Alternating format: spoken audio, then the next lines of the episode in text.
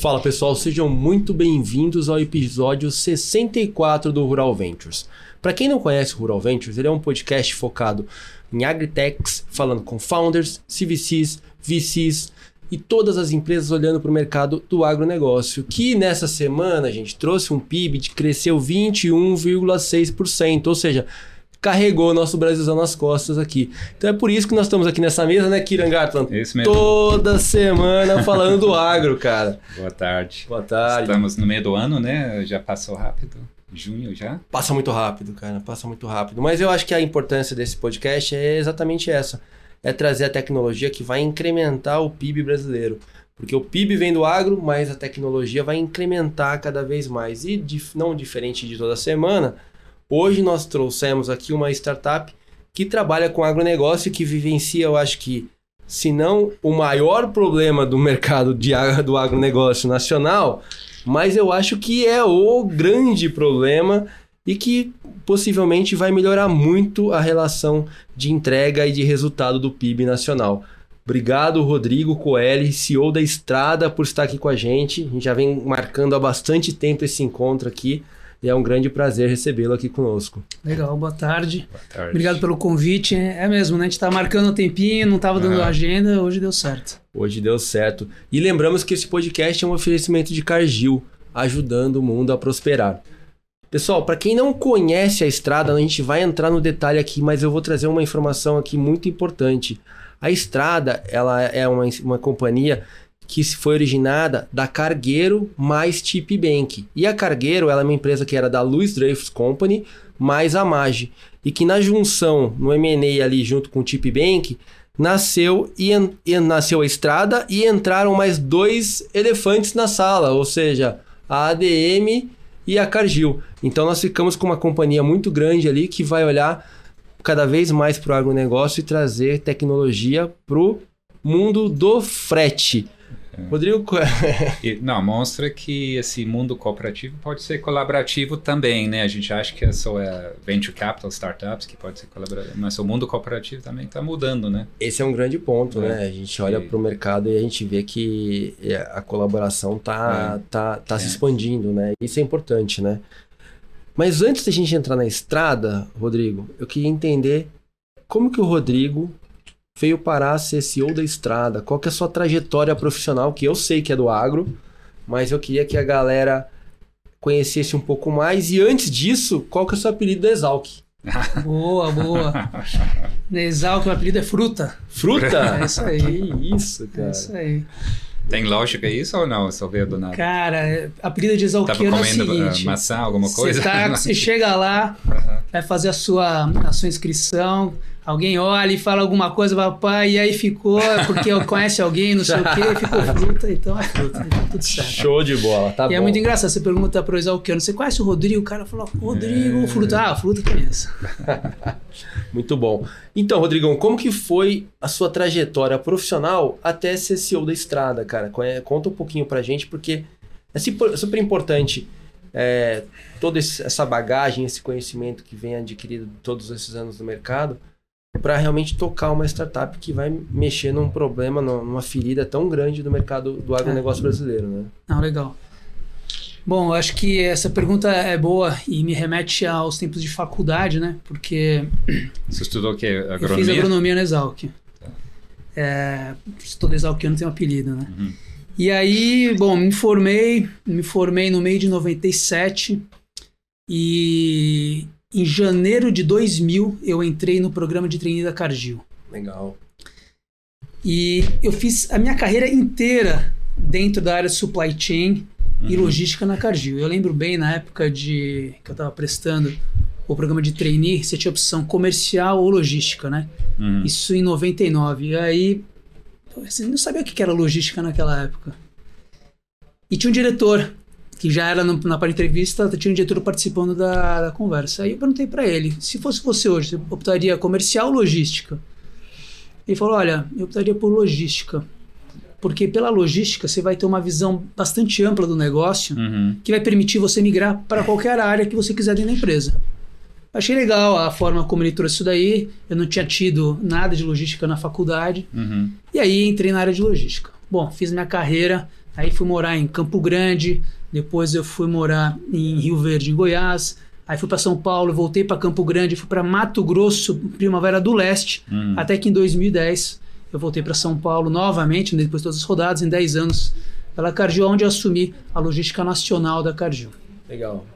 E aí eu estava com a Logística Nacional, em 2016 eu passei a, a assumir toda a parte de América Latina, né, de uma área que a gente chama Cargill Transportes e Logística, e estava como responsável pela América Latina quando a gente teve a oportunidade de bater um papo com o pessoal da Cargueiro na época e conhecer aí o que, que eles estavam desenvolvendo. Nós já sabíamos da existência da Cargueiro, conhecer um pouquinho do que estava sendo feito, e ali começou um namoro.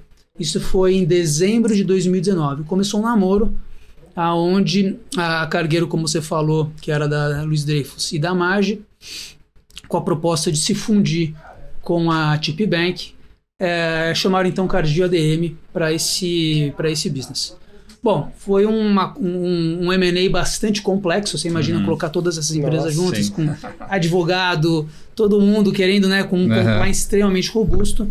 Mas aí foi um processo que um ano e meio para aprovação para o sign desse documento e depois a gente encaminhou, depois desse um ano e meio, para é, os órgãos de aprovação CAD e Banco Central. E logo após o sign, esse negócio começou a ficar né, bastante interessante. Foi quando surgiu a oportunidade de eu, de fato, sair da Cargill né, para assumir essa empresa que estava se formando, ou iria se formar. Uhum. É, por que iria se formar? Porque eu saí da Cargill no dia 14 de outubro de 22 e entrei então na Cargueiro no dia 24 de outubro do ano passado. Ainda não havia sido feita a fusão, a, o close, né?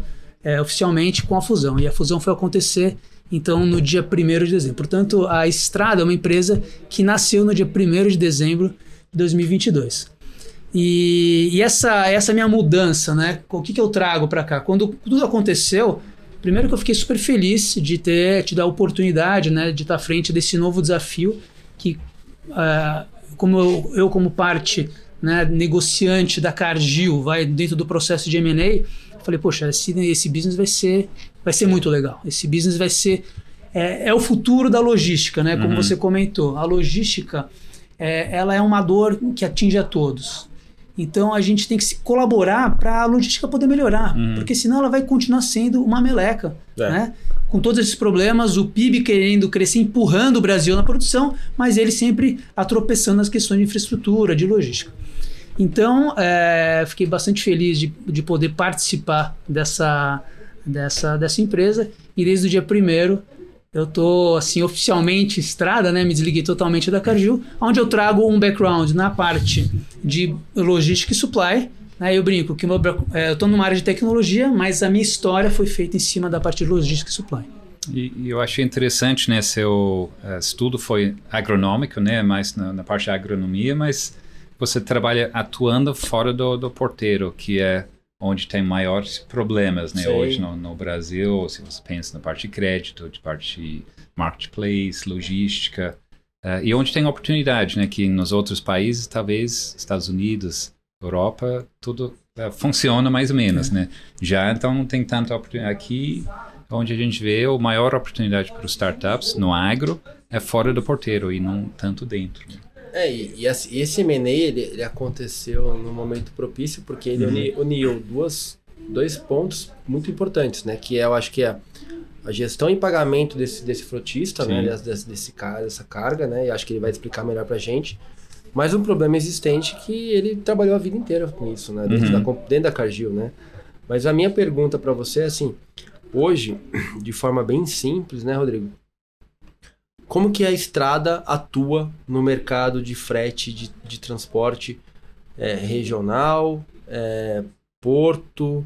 Como que, como que ela age entre os, entre os elos da cadeia, vamos dizer assim? Tá bom. Onde ela entra, onde ela se encaixa, em qual, é a engrenagem que ela vai acoplar aqui, que vai, vamos dizer assim, acelerar a rotação de- de- de- desse mecanismo hoje? Boa. Bom, primeiro eu costumo dizer que a, quando me perguntam o que é estrada, eu falo assim, a estrada é uma rede de inteligência que conecta o dono da carga, que é o embarcador, Uhum. com a transportadora, que por sua vez se conecta com o motorista e com todos os agentes, os stakeholders desse processo de transporte. Uhum. O posto de gasolina, a loja de conveniência, a empresa que oferece, que vende é, é autopeças, a empresa que vende seguro, todo mundo que está nesse ecossistema. Né? Produtor rural, obviamente, as uhum. classificadoras e assim por diante. Então eu brinco que a gente é, é, nós somos uma rede de inteligência compartilhada, onde a gente uhum. recebe a informação, dessa informação que é a necessidade de origem, destino, oferta e demanda de transporte.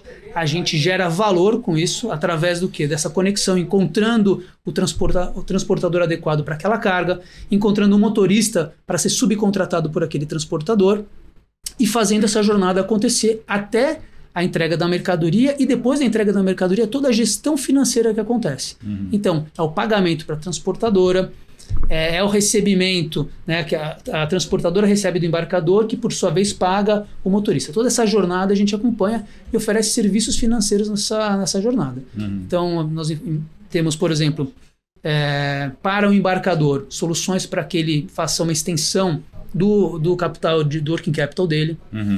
Para a transportadora, eu faço uma antecipação da, do recebível uhum. que ela tem.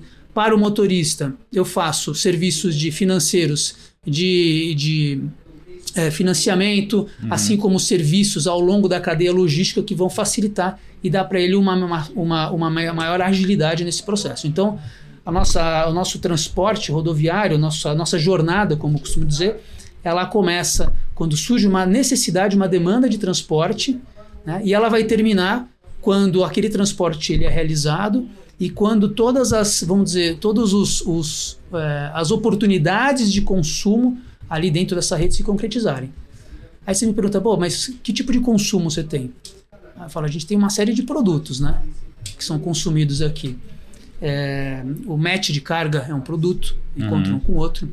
A gestão de lote é um produto, onde eu faço a organização do lote daquele embarcador, com quantas transportadoras ele vai, qual é o saldo que está sendo consumido em que momento.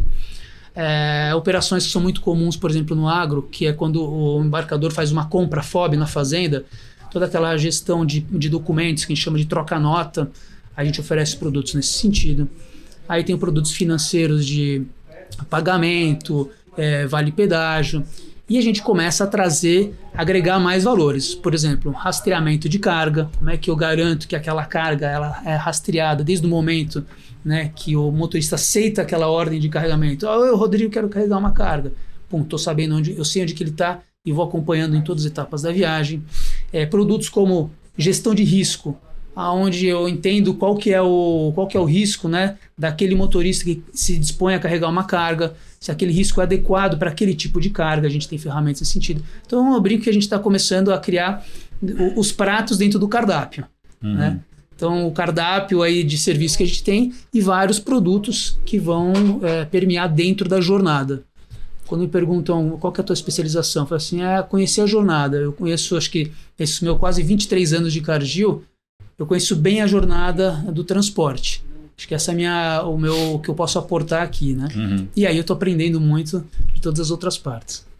Então, hoje, hoje você não tem um cliente único exclusivo, né? Você tem logicamente, as tradings são os grandes clientes, mas você também tem cliente é, interno ali que são os, os, assim, os frotistas, todo mundo. Quem Exatamente. que você enxerga hoje como o grande é, comprador do seu produto?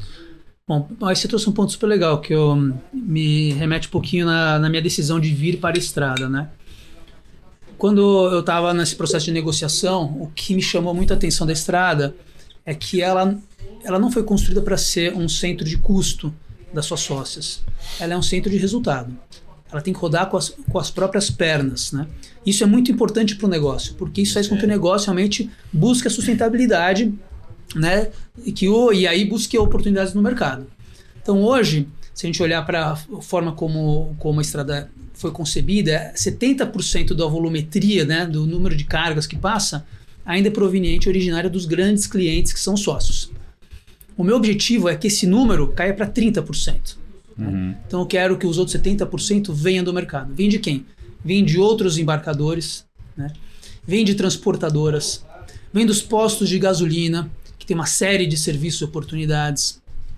O próprio motorista tem uma oportunidade de consumo de serviços gigantescos aqui, sem contar, obviamente, a nossa mina de ouro, que eu falo que são dados. Né? A gente está em cima de uma mina de ouro que eu brinco que eu nem comecei a cavocar ainda, só estou montando o acampamento de obra, organizando o time, tem um monte de coisa que o dado vai permitir gerar valor. E gerar valor para quem? Justamente para esses usuários, uhum. né? Para os usuários de toda essa, dessa jornada, para esses players que participam de alguma forma dessa jornada. Vocês estão usando alguma inteligência artificial para lidar com todos esses dados ou ainda não está no plano? Eu, a gente a está no plano, a gente ainda não está usando uma, alguma inteligência específica. É, o que a gente está fazendo muito ainda é organizando esses dados. Uhum. É, como te falei, a gente, o processo de fusão ele é um processo complexo né, do ponto Sim. de vista de integração. Então a gente agora está integrando, vamos lá, as duas empresas. A Estrada ela vem como uma marca é, bastante forte. E você imagina que o mercado conhecia Cargueiro e conhecia Tip. Uhum. Né? A Cargueiro, a Logtech e Tip, a Fintech. Né? Uh, e aí a gente colocou estrada tão pequenininho ainda, uhum. mais ou menos aquela estratégia né, de WhatsApp e meta embaixo. Uhum. Qual que é a nossa estratégia ao longo do ano? É que estrada comece a crescer e que as outras duas comecem a diminuir até que elas desapareçam. Aí eu vou ter estrada, serviços financeiros, estrada logística, estrada gestão de risco, estrada todos os produtos. Né? Uhum. Então, essa migração a gente faz acontecer é, ao longo desse ano. Né? Uhum. Você acha que tem. Se eu fosse explicar para uma pessoa totalmente leiga, você acha que você tem duas trilhas de, de, de, do produto acontecendo ao mesmo momento? Porque, por exemplo, a minha, a minha pergunta é: quando a, a trading coloca na sua plataforma que ela precisa carregar X toneladas de, de milho ou de soja do Mato Grosso para Paranaguá. Como que funciona esse processo, a, a, a rota do produto dela, da, da necessidade dela dentro da, da estrada até chegar aqui e como que funciona o processo do, do frotista até chegar no matching da carga. Você consegue exemplificar para a gente? Porque é, é super interessante, na minha opinião, entender o processo de chegada de, uma, de um lote da trading com o matching do frotista que está uhum, lá esperando é, no que, posto, é, né? É. Eu acho que a, a, trilha é uma só. Ela é mais a, a etapa desse caminho, onde que a gente está. Né? É, você tem todo um processo anterior que passa dentro de uma trading company que acontece desde o planejamento estratégico, né, do que vai ser a originação daquele ano, qual que vai ser o mercado doméstico, exportação, quais são os modais que ele vai escoar. Aí você efetivamente começa com a safra, você começa aquela movimentação da, da, da mercadoria acontecendo. Sim. E aí, nesse momento da movimentação, aonde você vai transportar aquele produto que já estava, que foi comprado, comercializar com o seu destino. Né? Seja ele para uma fábrica, para um porto, um transbordo, assim por diante. É, é naquele momento que a estrada entra em ação quando a trade então vai executar o seu, o seu, aquela movimentação, ela recebe esse lote do embarcador e a partir do momento que ela recebe o lote do embarcador, ela vai ter várias funcionalidades. Uma delas é, é qual que é, como é que o embarcador vai distribuir, quais são as transportadoras. Então a gente está trabalhando né, em parcerias com aí com, com ferramentas de cotação, que possam fazer bid eventualmente disso daí, seleciona a transportadora. Uma vez que selecionou a transportadora, a transportadora vai decidir se ela vai colocar a frota própria ou se ela vai subcontratar. Legal. Uhum. Se ela coloca a, fro a, frota dela, ela entra numa, num ambiente. Se ela subcontrata, é um próximo ambiente onde ela consegue lançar aquilo num aplicativo que nós temos. Uhum. E aí aquele aplicativo é visualizado pelo motorista autônomo. Né? Ou até por um outro frotista menor que também tem interesse em carregar. E aí aquele motorista vê a nossa carga. Uma vez que ele viu a carga, ele clica lá, tem interesse. Quando ele clicou que tem interesse, eu começo a rastrear aquele motorista. Então eu sei que ele tem interesse na carga, passa por todo um processo né, de análise de, de gestão de risco e tudo mais, mas a partir do momento que ele clicou, eu já consigo ver ele se deslocando para o local de carregamento. Legal. Aí eu consigo saber qual tempo, quanto tempo ele vai demorar para chegar lá. Quando ele chega no local, quanto tempo está demorando no local de, de, de, de, carregamento. Porque uhum. isso é até uma, uma métrica para saber se é um local bom ou ruim, se tem que pagar mais no frete ou menos no frete. Uma trade tem que tomar uma decisão assim. Acompanha a viagem, acompanha a descarga do veículo. Uhum. E aí termina com a, todas as questões de pagamento e soluções. Então, percebe que não são trilhas distintas, é a mesma trilha que eu só tô, que se encontram, né? Que se encontram, só estou atuando numa parte. Aí a pergunta é: bom, então você começa aqui, mas o que eu quero produzir são é, elementos para que essa etapa aqui tome decisões. Quais os elementos? Eu quero trazer dados para que essa etapa anterior, a estratégia de precificação, é, uma estratégia de tomar decisão de uma originação, de um trade, de uma mesa de logística, possa usar dados né, para tomar essa decisão. E aí aquela nossa mina de ouro que ainda não estou mexendo, que a gente está organizando esses dados para fazer isso acontecer. Muito legal. E aí o pagamento é feito pelo próprio Chip Bank, que, que organiza, e isso tem gerado alguma, vamos dizer assim, por estar tá tudo dentro desse mesmo processo, Rodrigo, é, tem, tem, diminuído no show? Como que funciona? Porque a gente sabe que o grande problema do mercado hoje é exatamente o no show do caminhoneiro, né? Então, assim, eu entendo que quando tá, esteja tudo dentro de uma mesma plataforma, dando facilidade tanto para o transportador como para o trading, é, essas arestas elas, elas vão sendo diminuídas, né? Acho que o grande, é, o grande problema que a gente tem hoje é, é credibilidade, né? Em todos os sentidos, na informação que a gente recebe, na informação que o motorista recebe, né? É, eu digo o seguinte, o motorista nesse cenário, ele é a, a ponta fraca dessa corda Sim. aqui, né? E muitas vezes ele vai, ele recebe um lote, ele chega no lote, chega na fazenda, putz, acabou o lote, né? Tem que voltar, você tem que pagar o frete retorno. Tem uma série de, de desconexões assim acontecendo uhum. nesse processo. O que, que eu acho que a gente traz? Credibilidade. A gente começa a entender que aquele lote, é, realmente aquele lote tem o saldo, ele está é, a fazenda fica naquela, naquela região, portanto a uhum. precificação dela tá ela correta. foi tá correta e a gente garante, né, com que uma vez que ele pegou aquela ordem, que ele que ele que a ordem seja cumprida. É, e credibilidade nesse processo é super importante, né? Porque senão você acaba é, virando uma páginas amarelas, uhum. né? Ou seja, se nada mais fez do que digitalizou um processo que era o processo antigo. A gente quer ir muito além disso, né?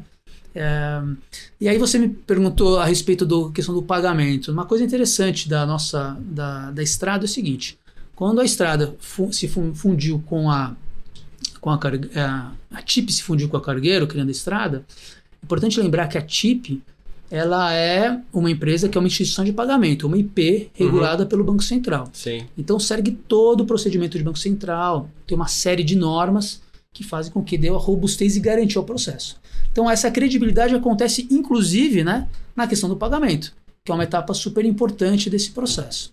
Sem É, eu acho que assim a gente consegue fechar toda a cadeia e garantir né, que a gente tenha aí as principais é, etapas da jornada sendo cumpridas. Legal. E, e, você comentou que você tem 70% do volume hoje originado pelos, pelos grandes sócios da, da, da empresa, né? Que são Luiz Dreyfus, Cargill, Magi e ADM. Quantos carregamentos vocês estão realizando por dia hoje? É, é qual que é o, o addressable market que você está olhando hoje dentro desse, desse, desse segmento? Tá.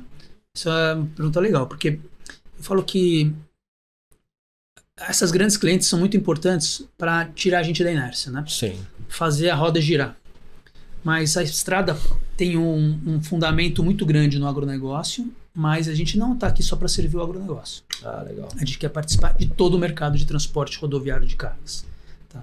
Aliás, a gente já está começando a desenvolver nossa funcionalidade para o outbound das fábricas, para a área industrial, para o produto hum. acabado. Então, aquele caminhão que vai carregar um, um, um baú, é, um cider. Esse caminhão que sai da fábrica, a gente já está começando a, a, trabalhar um produto específico para ele. Muitas, muitas vezes ele faz múltiplas entregas, múltiplas paradas, e a gente já tem essa funcionalidade. Mas o agro é o que dá volumetria. E quando eu falo volumetria, esse é um dado importante. A gente bateu na semana, duas semanas atrás, a gente embarcou de fato 5 mil caminhões num dia. Legal. Tá?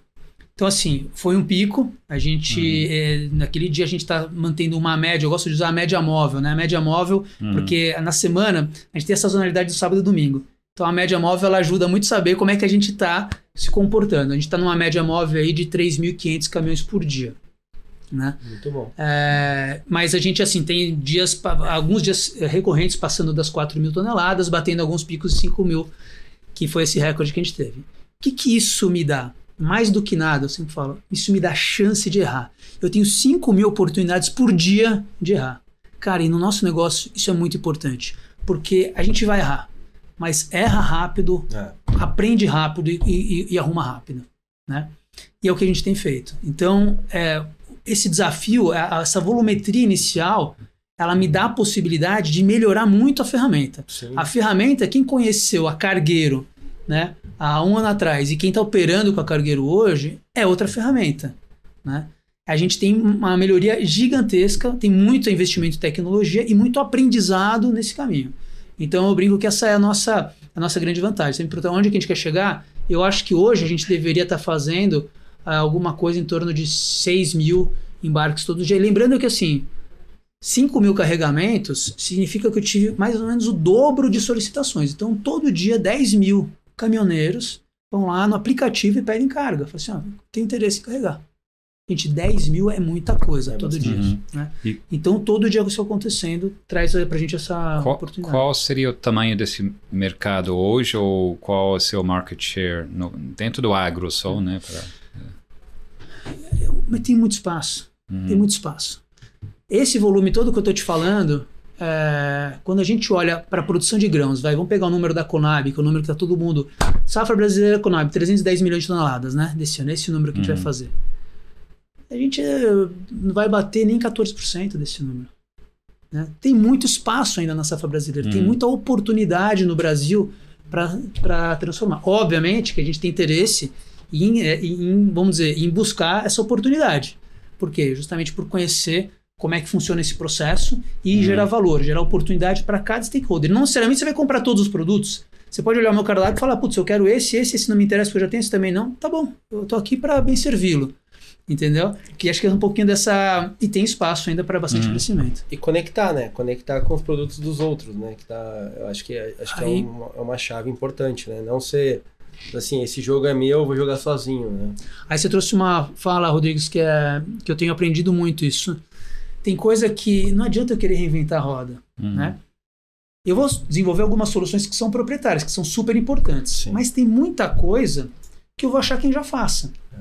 Então, ao longo dessa minha jornada, eu tenho um negócio aqui, um, uma oportunidade, putz, essa oportunidade aqui, é, caramba, tem um cara que já faz isso aqui, tem uma solução, para que, que eu vou reinventar? Uhum. Eu vou uhum. simplesmente me conectar. O que eu preciso ter é uma plataforma apta para que eu consiga ter um API adequado, fazer um plug and play com essa, com essa ferramenta, uhum. né?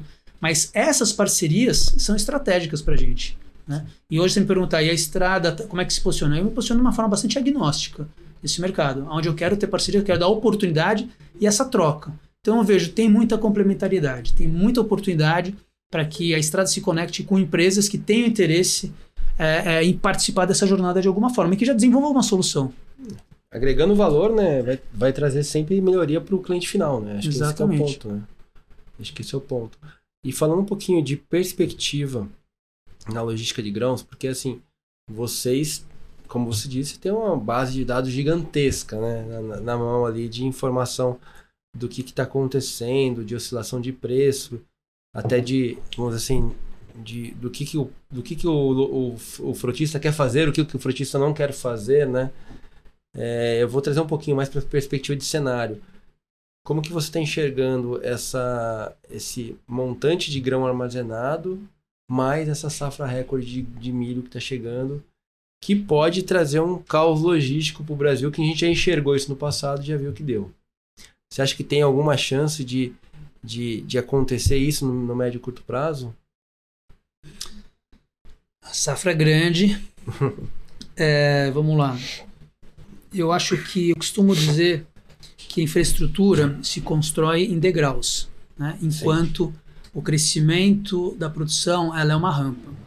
O que significa isso? Significa que muitas vezes você constrói uma infraestrutura que você ainda não tem a demanda para ela, mas você vai chegando, vai chegando até o momento que você bate nessa demanda e aí você continua crescendo a tua, a tua demanda, só que você não tem infraestrutura. É... Isso daqui eu vi alguns ciclos acontecerem aqui, uhum. né? Nessa, é, eu lembro bem quando começou a desenvolver o Arco Norte, que não tinha ninguém, de repente, pum, um monte de terminais no Arco Norte. E aí você começa a gerar uhum. essa sobrecapacidade até que ela vai sendo tomada.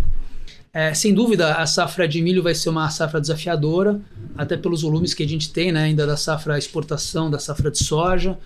É, O que, assim, eu não, eu não, eu não vou entrar muito no detalhe da, da, da capacidade de infraestrutura disponível para acomodar isso, mas um pouco na forma como isso daqui vai ser negociado. Eu acho que hoje uh, existe muito mais tecnologia para gerenciar as questões logísticas. Você tem muito mais informação, você tem muito mais formas de conseguir movimentar aquele produto na forma, no momento adequado para evitar justamente esses problemas, né? esses gargalos.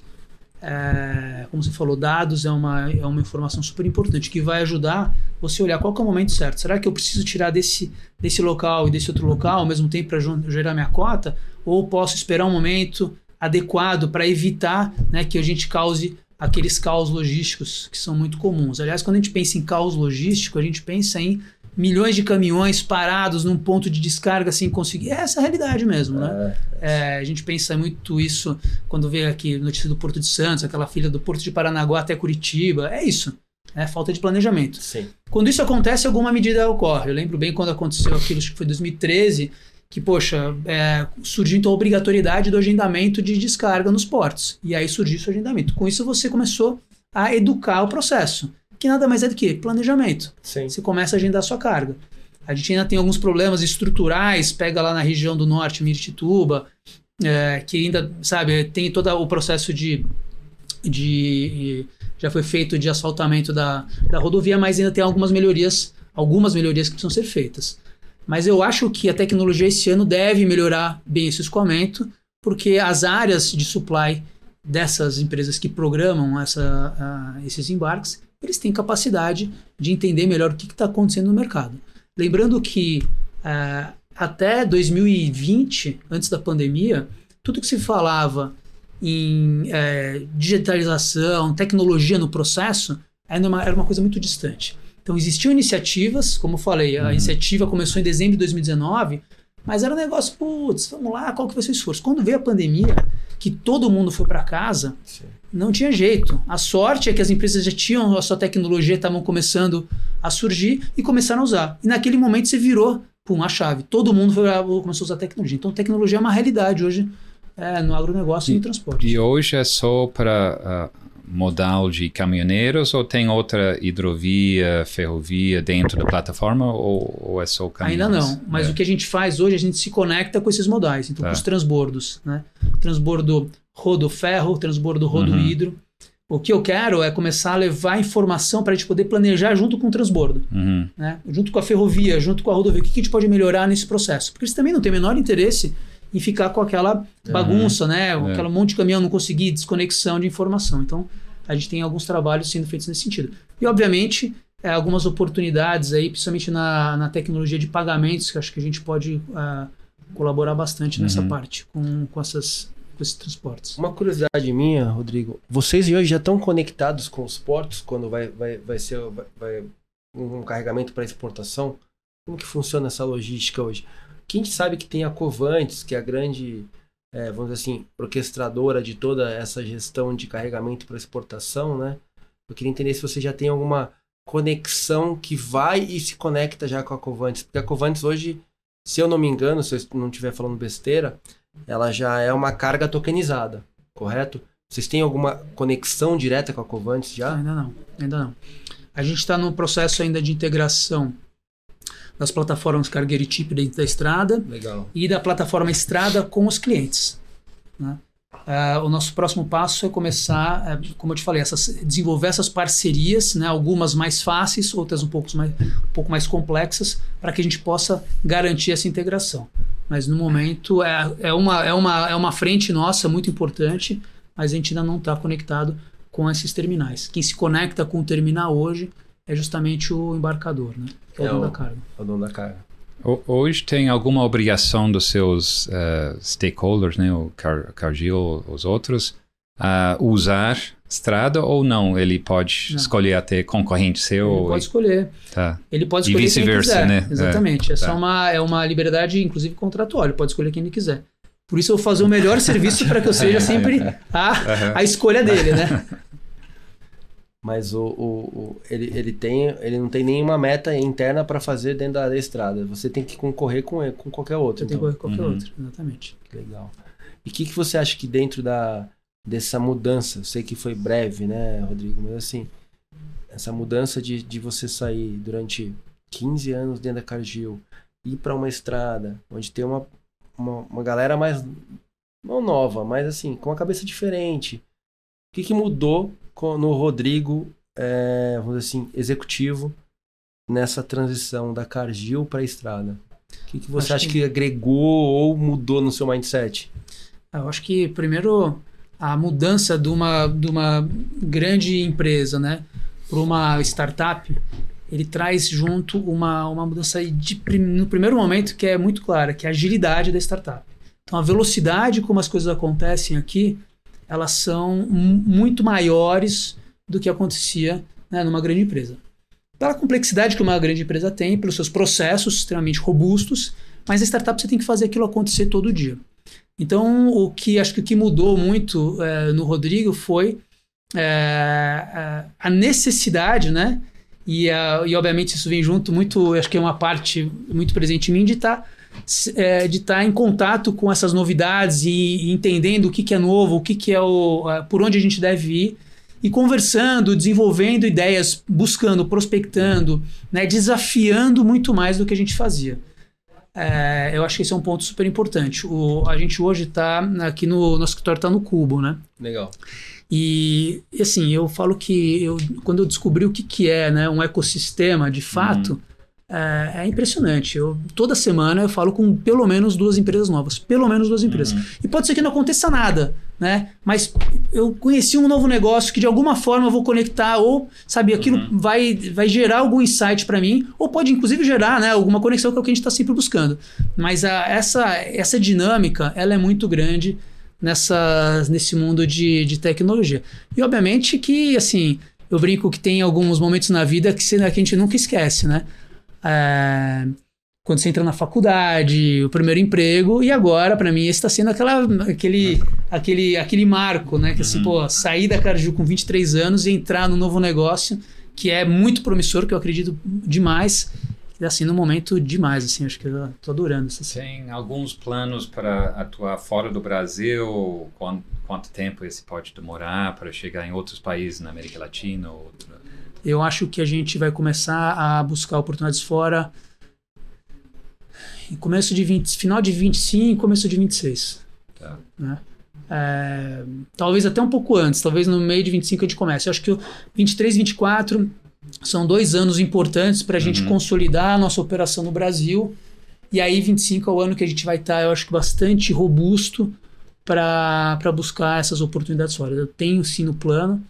É, a minha questão é, antecipamos assim, eu deixo numa meta de 26, uhum. mas podendo puxar um pouquinho Antes, a é. depender é. É, de como é que a gente vai desenvolver aqui dentro. É, eu acho que acho que ele comentou aqui, é, até uma pergunta também.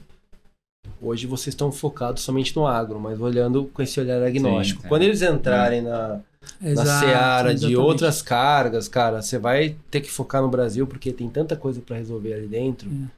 E essa é uma, é uma, é uma prerrogativa do, da, da estrada. Realmente, vou para outros produtos porque eu quero resolver outros problemas também. Ou vocês estão validando e testando ainda para ver se vai entrar em outro, vai ser agnóstico mesmo?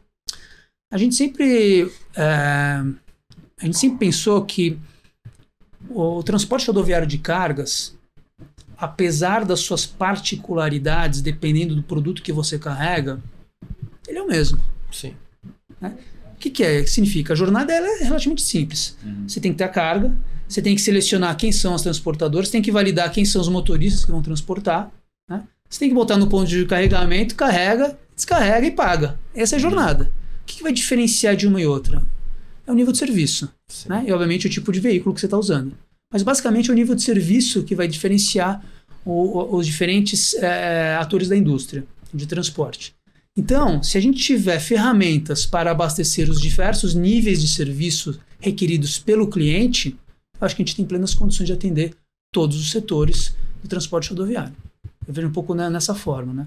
Uh, a é minha uma commodity, né? Na verdade, é a commodity que você vai organizando ali e vai tendo diferentes eixos, né? É, eu, eu digo o seguinte, eu tava, a minha última responsabilidade na Cargill, eu estava responsável por toda a parte da América Latina de transporte e logística. E eu tinha todos os produtos, desde a carga granel do agro até é, produtos de nutrição animal, é, chocolate, é, produtos de prateleira de supermercado, enfim, passava por todos esses produtos. Ovo, né? A gente foi responsável por transporte de ovo na Colômbia.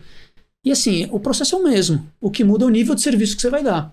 Né? O planejamento que você tem que ter, a programação que você tem que ter para aquela carga. Né? Para alguns mercados, principalmente industrial, eu quero saber qual é o horário que aquele caminhão vai chegar na doca para descarregar. Se ele perder o horário de doca, ele vai descarregar só na próxima janela e sei lá quando vai acontecer. Já no agro, eu tenho uma cadência para descarregar 3 mil, 4 mil caminhões por dia. Se eu descarregar né, é, 3.200 ou 2.900, se eu estiver na média, vamos embora, o negócio está andando. Então, assim, é o nível de serviço. Uhum. E aí a gente tem condição de atender a todos esses. À medida que a gente for conseguindo ir avançando, progredindo nessa jornada, a gente vai entrando nesses mercados. Muito bom, muito legal. Quantos funcionários a estrada tem hoje? A gente tá com 280. Cara, isso não é startup, cara. É startup, já? 280? É, é. Tem bastante gente. É. E, e, captação vocês não precisam fazer fora, né? São os, Eu acho assim, esse é um, é um tema interessante, né? É, todo mundo fala da captação. Eu digo o seguinte, eu tô, é, eu tô sempre conversando com e ouvindo oportunidades, tá? Hum. Porque a estrada roda com as próprias pernas. Sim. Né? Obviamente ela teve uma teve um, um, um aporte, um aporte inicial, ano né? passado uhum. é, com a entrada desse sócio, com a, onde houve o close do negócio. Mas é, o meu olhar é para frente, o meu olhar é bastante ambicioso, uhum. né? Quando a gente olha o que, que a gente pode acontecer, que pode acontecer. Então eu quero conversar, eu quero saber quais são as oportunidades, até para que a gente tenha realmente é, é um ferramental bastante robusto para tomar uma decisão né, de para que lado ir e como crescer. E a velocidade, né? Porque o aporte está uhum. muito só da velocidade que eu, vou, que eu quero crescer. É, escutar nunca é demais, né? Vamos falar é, a verdade, é. né? Escutar nunca é demais. Concorrente direto tem ou uh, que oferece mais ou menos tem. a mesma coisa? Tem, temos concorrentes. É, não vou citar nome, né? Para não Sim, ficar na é, cabeça é, de ninguém, né? a propaganda, né? Fazer propaganda. Tem concorrente, mas, mas eu não vou falar quem é. é isso. o...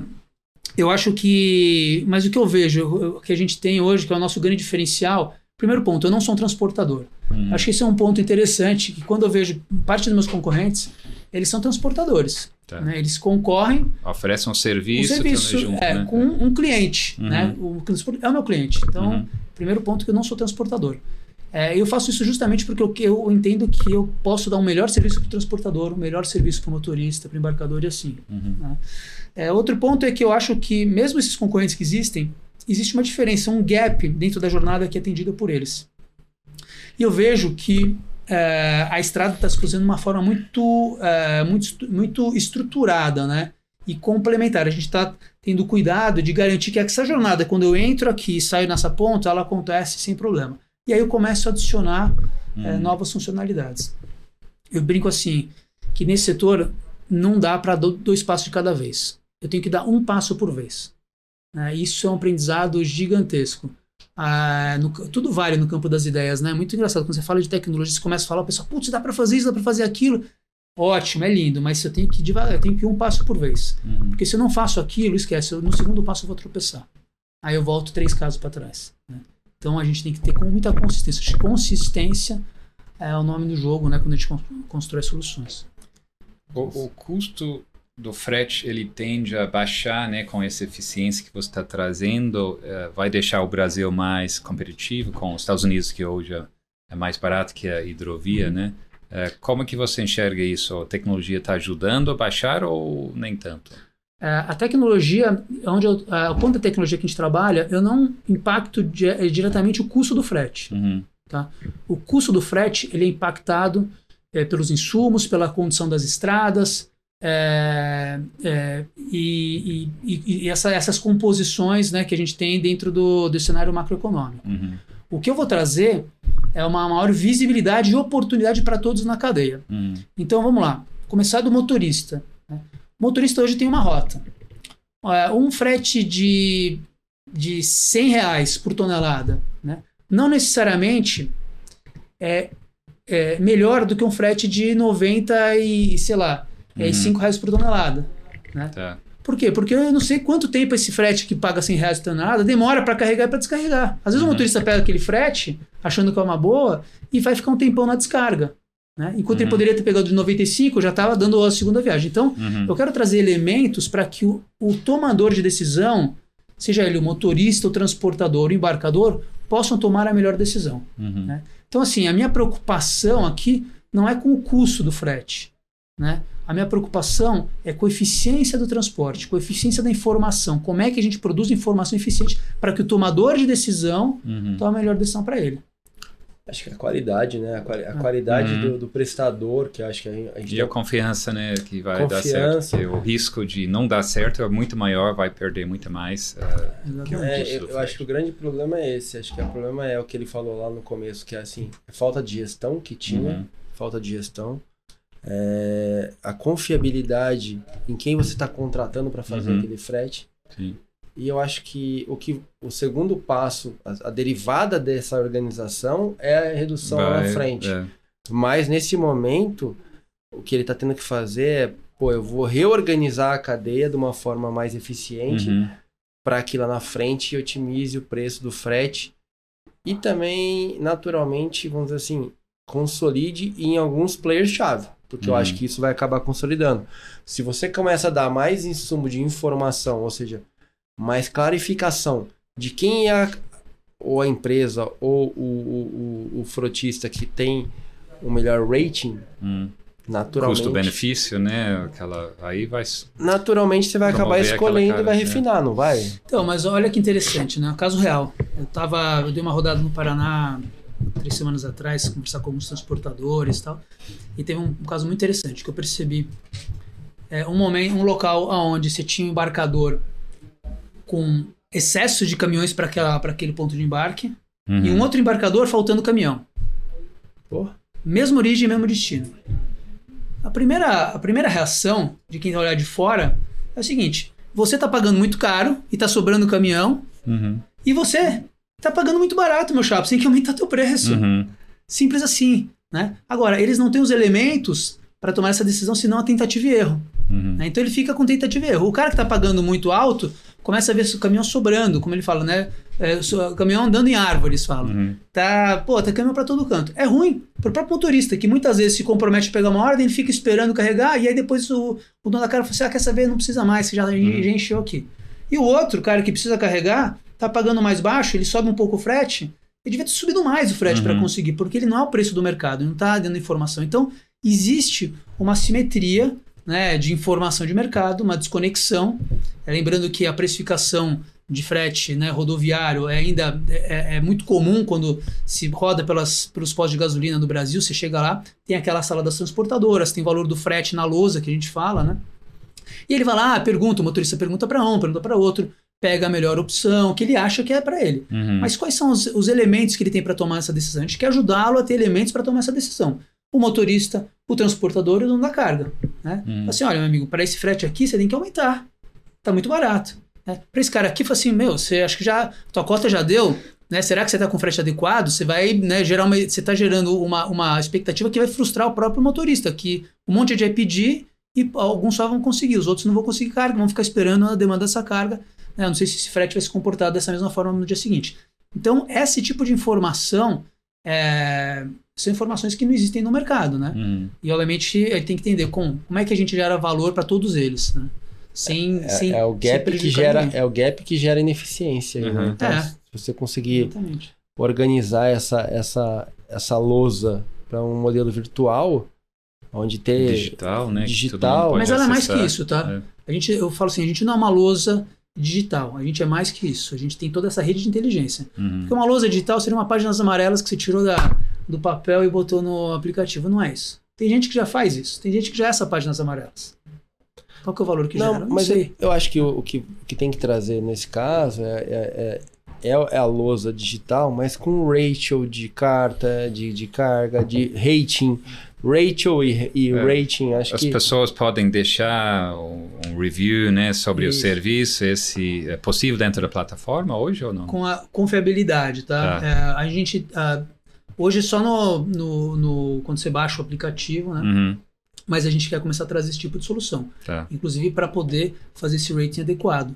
De todos os, os agentes, né? Uhum. Quem que é um, o, aquele, aquele, aquele ponto de carregamento bom, Uhum. né? Acho que esse é um bom exemplo. Um bom ponto de carregamento, ele tem que ter um diferencial em relação ao, Uhum. a um ponto de carregamento ruim. Tá. Né? Em relação, quando eu falo bom ou ruim, é o tempo, tá? Me- tem outras, é, outros que requisitos, quesitos que a gente Sim. pode tratar, mas vamos lá. Eu aprendi uma coisa que, assim, o motorista de caminhão, ele não quer ficar parado. Ele quer estar rodando. Então me dá um bom ponto de carregamento. É que ele carrega mais rápido, libera a nota e me bota na estrada. É isso que ele quer fazer. Então como é que a gente identifica quem que é o bom e quem que é o ruim, né? O ruim é aquele cara que chega e não carrega nunca, tem uma série de problemas Uhum. e tudo mais. Esse tipo de informação a gente começa a trazer. Isso tem que ser precificado, porque no fundo é isso que faz a É. diferença, né?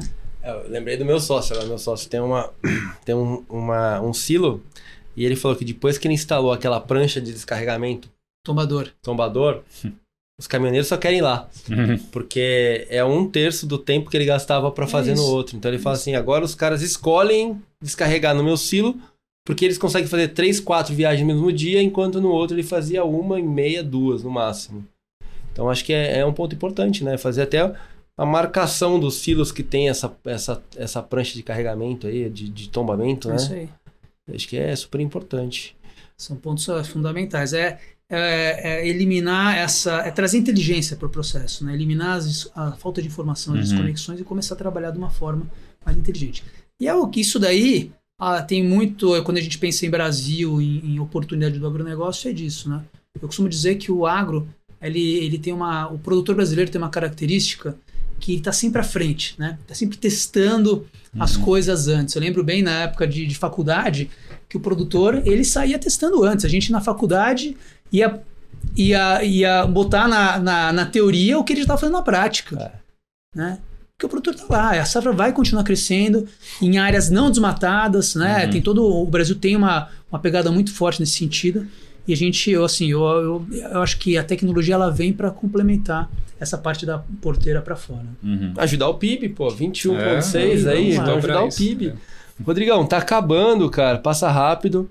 É, antes disso, eu queria pegar contigo aí pra gente compartilhar com os nossos ouvintes é, qual conteúdo você consome hoje. Não posso falar livro, mas assim, é livro, conteúdo, podcast, material que você consome para se atualizar aí no mercado, que a gente sabe que tem que ter.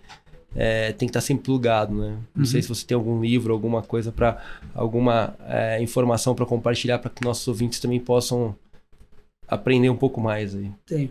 Tenho, assim, eu, eu sou ainda daqueles que todo dia de manhã eu gosto de tomar café em casa lendo jornal de papel. Ainda faço isso, eu assino. O porteiro, o porteiro de casa, você, pô, quem que compra jornal, né? Chega lá, eu vou lá todo dia, pego o meu jornalzinho. Eu adoro aquele cheirinho do jornal, mas enfim. é, eu acho que a questão de fonte é muito importante, né? Então, Sim. hoje a gente tem que tomar cuidado com onde a gente consome, porque a credibilidade está na fonte, né? Então eu ainda acredito muito em algumas fontes que são bastante confiáveis. É, eu recebo muita informação eh, de forma digital, mas eu gosto também de leitura. E, e falando em dois livros que eu acho que me inspiraram bastante nesse, nessa minha última jornada, uma é que está me ajudando muito na, na parte de tecnologia, que é aquele Behind the Cloud, né? Que é do, do CEO da Salesforce. que acho que Uhum. trouxe alguns insights bem bacanas sobre isso. É, e, uma, e um outro que eu li que achei muito legal nessa jornada, né? Quando a gente começa a criar o propósito é, da empresa e um pouco do valor que eu falo, né? Que a estrada ela tem a capacidade de ser uma empresa do bem, ajudando esses stakeholders da cadeia. Tem um livro que me inspirou um pouco nessa, nesse papo, que é aquele Empresas que Curam. Você já viu esse daí? Não vi esse, não. É. Vou dar uma procurada aqui. É, fala muito dessa, dessa jornada onde a, a empresa ela tem um papel muito importante na sociedade, Uhum. né? É, de gerar valor e de realmente trabalhar a sociedade. Ou seja, o que, que a gente pode, quando tem o crescimento da empresa, o qual, qual é a contribuição que a gente traz para a sociedade? Eu acredito muito nisso. Como é que a gente traz essa contribuição para a Uhum. sociedade, para o ecossistema e, obviamente, né, para os sócios. Então, Muito bom, Rodrigão. Como que o pessoal pode entrar em contato contigo, já que você agora já está com uma cabeça aberta, conectando com todo mundo aqui? Qual que é o melhor caminho aqui? É o LinkedIn. A gente vai marcar você no LinkedIn com certeza, mas assim, se você quiser deixar algum contato, algum e-mail ou Boa. LinkedIn para galera falar contigo, acho que agora é a hora. Pode ser pelo LinkedIn, Rodrigo Arnus Coeli. Muito bom. É, acho que é uma forma boa. Se quiser também ou entrar direto em contato ali pelo, pelo site da Estrada, acho que tem, tem, meus, tem meus contatos lá. Legal. É estrada.log.br. Legal. Ou assim, te acha lá no. Cubo, né? Ou tô no clube também. Vocês Todo- têm todos sala os lá? dias Tá. temos uma sala lá. Eu vou todo dia, o pessoal é num formato meio híbrido. Eu gosto de ir pro Cubo, é um, para mim é um ambiente que me inspira. É, acho que dá uma energia muito boa. É old school, né? Eu gosto de ir pro escritório também, não tem É. jeito. Não tem A jeito. gente gosta das conexões, né? É, sempre ver tá lá, gente, tem né? que estar lá, tem que tem que estar conectando. Rodrigão, muito obrigado, parabéns aí pelo seu jump aí para a área de empreendedorismo aí da estrada, cara. Muito sucesso, acho que tá num caminho super legal, acho que tem um, um problema gigantesco, como a gente fala, né? Sim, sim. Quando tem um problema gigantesco... Problema e oportunidade, né? Exatamente. Fala- problema é Sem oportunidade. problema não tem oportunidade. Parabéns aí e a gente vai conectar vocês aí com o mercado. Vamos fazer um barulho aí na- na- na- nas mídias. Pessoal, muito obrigado por participar do nosso episódio do Rural Ventures. Peço para que nos sigam no rural.ventures no Instagram. E toda quinta-feira, às 7h45 da manhã, tem novidade aqui na BMC News aparecendo uma startup, um CVC, um VC falando do agronegócio, que é essa potência do agronegócio brasileiro que está trazendo aqui o PIB nosso para cima.